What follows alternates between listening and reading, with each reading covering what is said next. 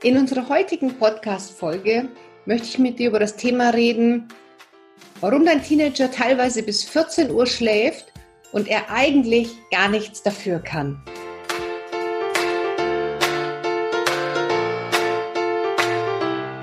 Herzlich willkommen beim Pubertät Überlebenstraining Podcast, dem Podcast für alle Eltern mit Kindern ab 10 Jahren. Mein Name ist Kira Liebmann und bei den Pubertät-Überlebenstrainings helfe ich Eltern, die Pubertät ihrer Kinder zu überstehen, ohne dabei wahnsinnig zu werden. Wir sind zu Hause vier Mädchen. Vom Alter sind wir so auseinander. Die älteste, meine Schwester, ist 18, dann komme ich mit 17, meine mittlere Schwester dann mit 15 und die jüngste ist 12. Das heißt, meine Eltern haben 12, 15, 17, 18 zu Hause. Und es ist ein ganz normaler Samstagmorgen, 10 Uhr. Alle Kinderzimmer sind zu. Meine Mutter und mein Vater gehen in die Küche, machen Frühstück. Es wird halb elf, es wird dreiviertel elf. Alle Kinderzimmertüren sind zu. Meine Eltern fangen an zu frühstücken. Es ist halb zwölf, es ist dreiviertel zwölf. Frühstück ist schon abgeräumt. Immer noch alle Kinderzimmertüren zu. Meine Mutter denkt sich, das kann nicht sein. Ihr steht jetzt auf. Und dann fängt sie an zu saugen. Immer noch alle Kinderzimmertüren zu. Und dann stößt sie beim Saugen ganz zufällig an die Zimmertür. Wumms. Und nochmal. Wumms. Und nochmal. Und so beim fünften Mal stürme ich dann wütend raus. Kann man denn hier nicht einmal ausschlafen? Schau auf die Uhr. Es ist schon 13.30 Uhr. Und vielleicht kennst du dieses oder ähnliche Spektakel zu Hause auch. Bei uns war das nämlich so, wir konnten samstags, durften wir ausschlafen und sonntags gab es Familienfrühstück. Also beim Familienfrühstück, da waren meine Eltern ganz rigoros. Das haben sie schon sehr, sehr human auf 11 Uhr gelegt, aber zum Familienfrühstück mussten wir alle aufstehen. Samstags durften wir ausschlafen, solange wir wollen. Ja, und da liegen halt teilweise die Kinder um 14 oder 15 Uhr noch im Bett.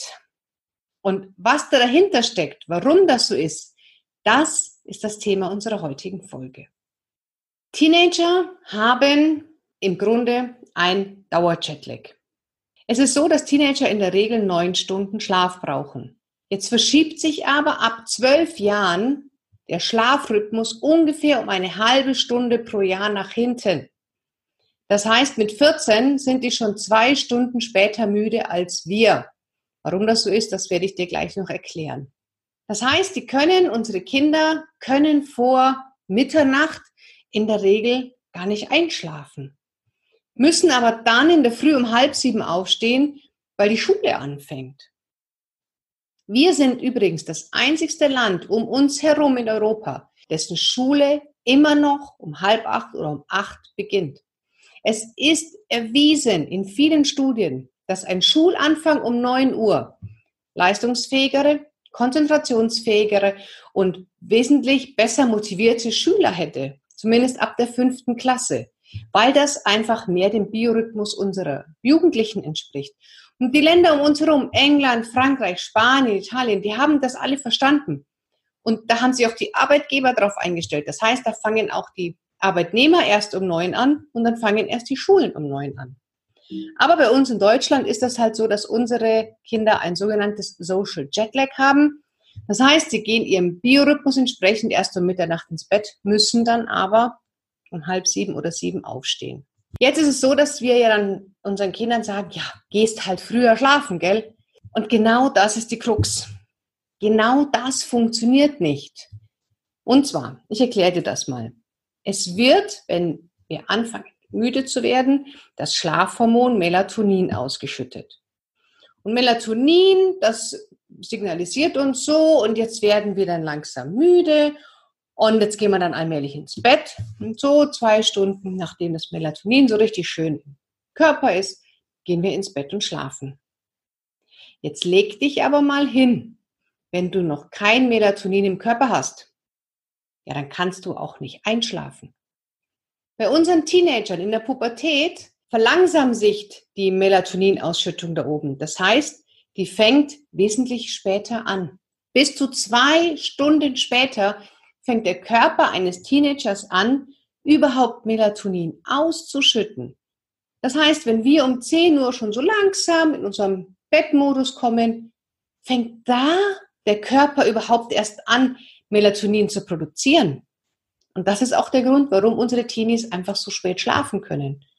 Und ein Leben entgegen des eigenen Biorhythmuses, das ist absolut ungesund. Das heißt, die werden erst um zwölf oder um eins so müde, dass sie überhaupt ins Bett gehen können.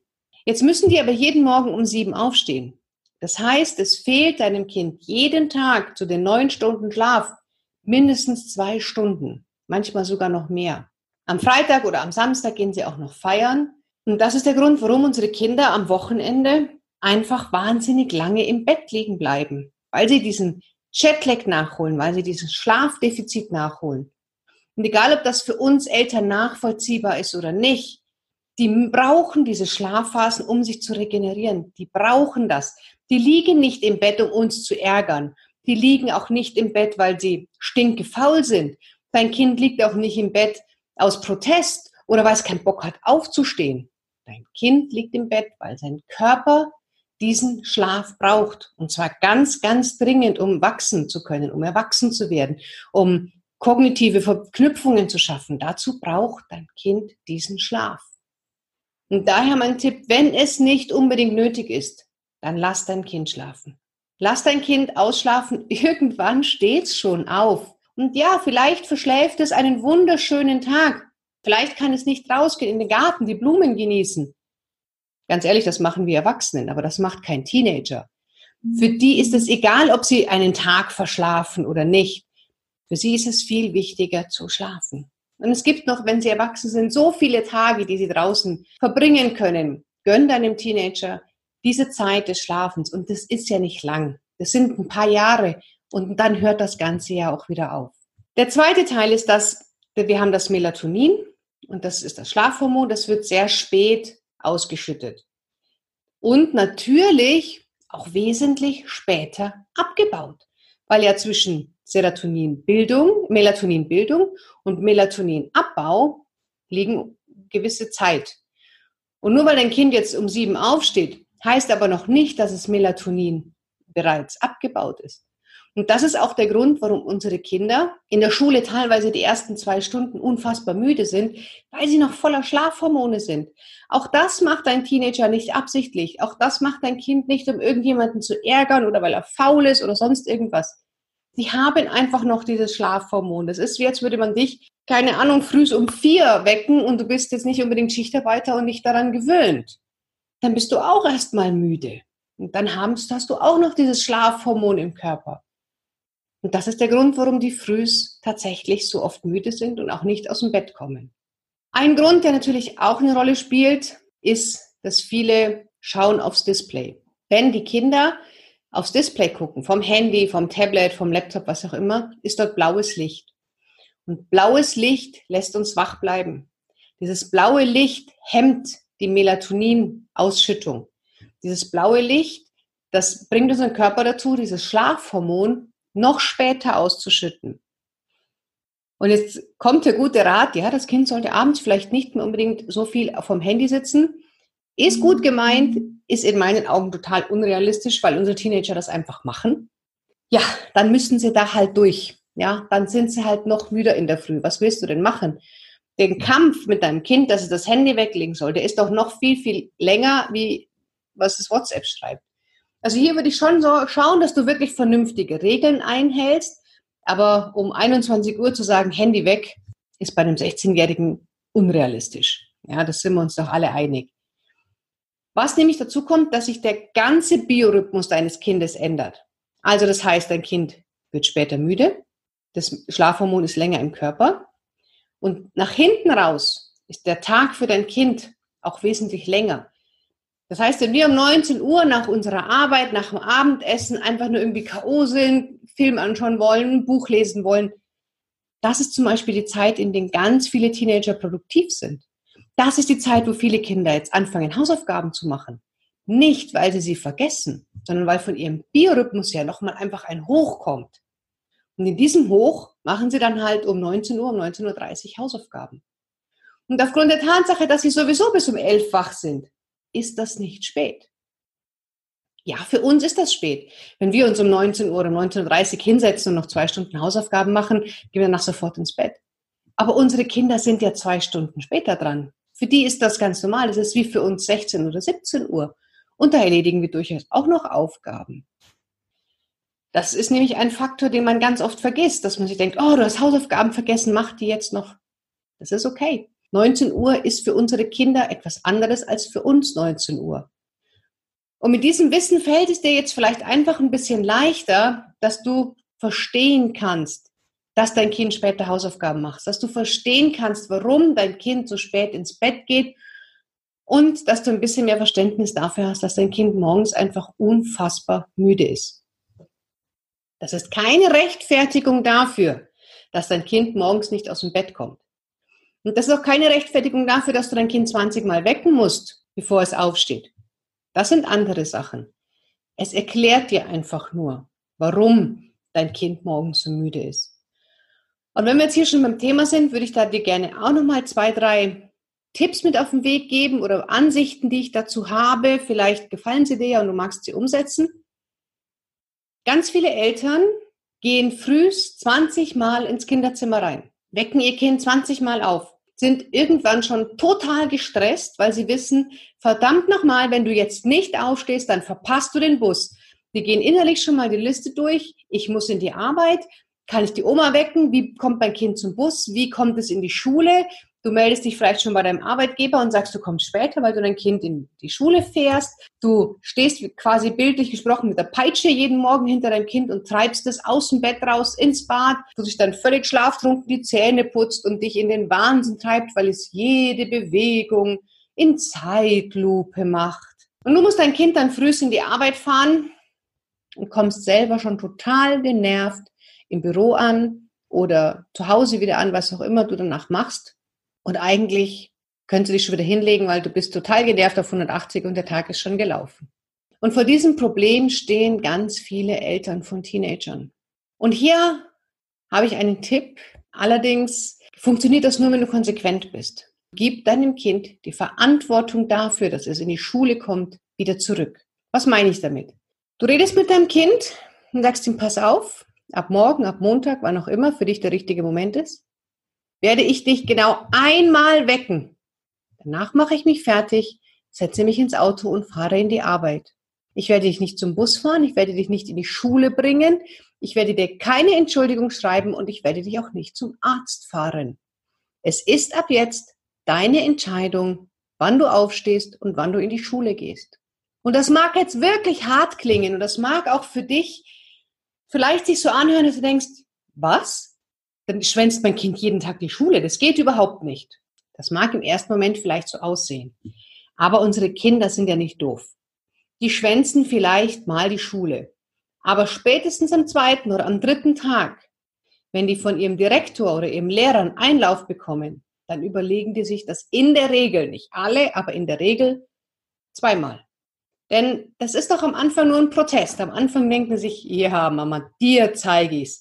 Ich gehe nicht in die Schule und dann wirst du mich schon morgen wieder wecken. Und wenn ich dann zu spät in die Schule komme, bist nämlich du schuld und nicht ich.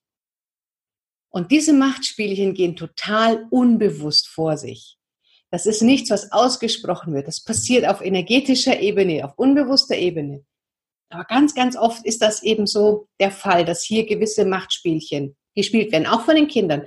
Weil einerseits wollen sie erwachsen sein und auf der anderen Seite finden sie es schon ganz bequem, wenn Mama sich in den Punkten, wo sie sich schwer tun, auch kümmert.